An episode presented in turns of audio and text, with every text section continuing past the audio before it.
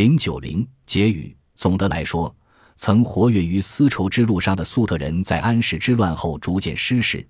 随着丝绸之路的中断，粟特人也失去了商人这一身份的用武之地，最终去向基本是加入其他族群，或为汉族，或为突厥，或为其他民族。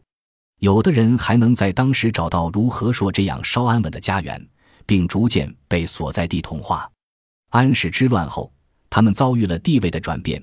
只能选择隐藏自己，融入其他民族。最后的结果是其作为独立族群认同感的消失，泯然于所在地。事实上，粟特人的这种销声匿迹，并不是真的消失了，而是在多种原因的推动下，选择了民族融合。